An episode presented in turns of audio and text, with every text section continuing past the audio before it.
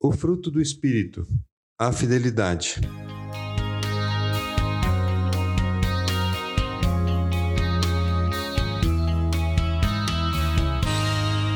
A próxima característica do fruto do Espírito que vamos procurar entender é a fidelidade.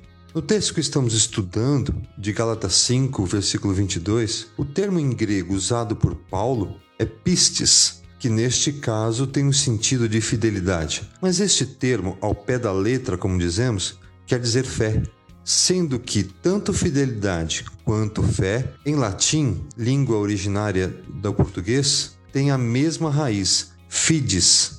Pistes indica a confiança que se deposita em alguém que é fidedigno.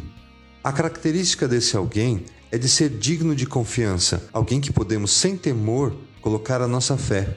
Necessariamente alguém que pode ser considerado digno de confiança, digno da nossa fé, é alguém íntegro, que por sua vez é alguém puro, honesto, imparcial, que atua de forma correta, honra os seus compromissos e que tem integridade moral. Você conhece alguém que sempre foi assim em sua totalidade? Seguramente não existe alguém assim aprendemos a ser assim. O que Paulo está dizendo aqui é que é uma consequência de quem tem o fruto do Espírito. Como vimos, ninguém é 100% bom e, portanto, ninguém, nenhum ser humano é 100% fiel e digno de total confiança em si mesmo. O único assim é Deus. Ele é a rocha, as suas obras são perfeitas e todos os seus caminhos são justos. Deus é fiel, que não comete erros, justo e reto ele é. Deuteronômio 32, 4. Deus é assim em sua natureza. Já nós só podemos ser fiéis e dignos de confiança se deixarmos o Espírito Santo dele conduzir nossa vida, nosso modo de agir. Veja um exemplo de alguém digno de confiança que vivia uma vida de fidelidade a Deus um rei de Israel chamado Ezequias, que, mesmo com tantos exemplos de outros reis infiéis, se manteve de forma fiel a Deus.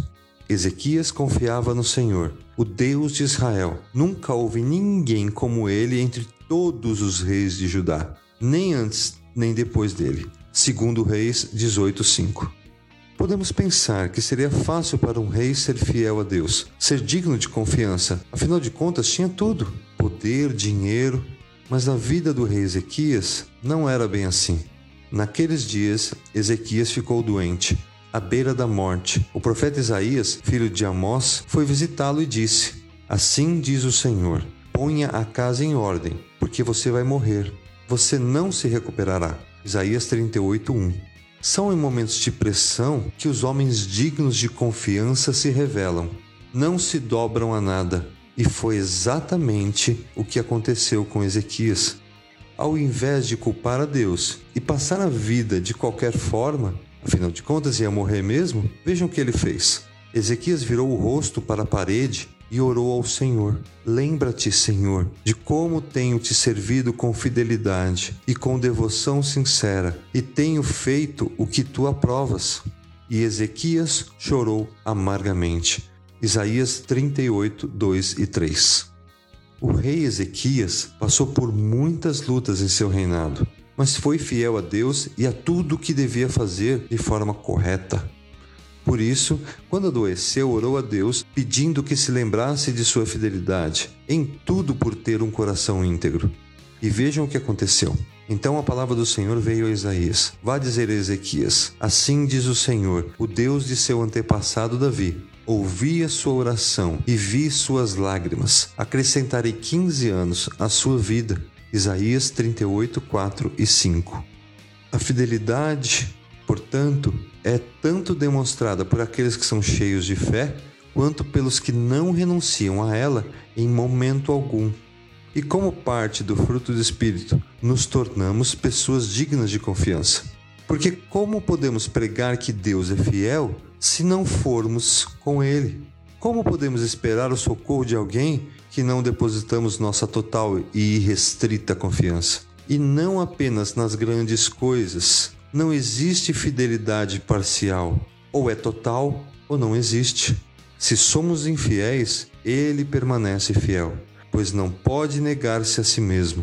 2 Timóteo 2,13 Esta é a promessa que o rei Ezequias creu, e sendo fiel, recebeu o socorro do Senhor, e ainda se tornou uma pessoa confiável e fiel.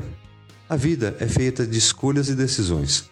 Escolha ter o amor, escolha manifestar fidelidade. Ser fiel nunca será uma escolha fácil, mas será sempre a escolha certa. Escolhi o caminho da fidelidade, decidi seguir as tuas ordenanças. Salmo 119, 30.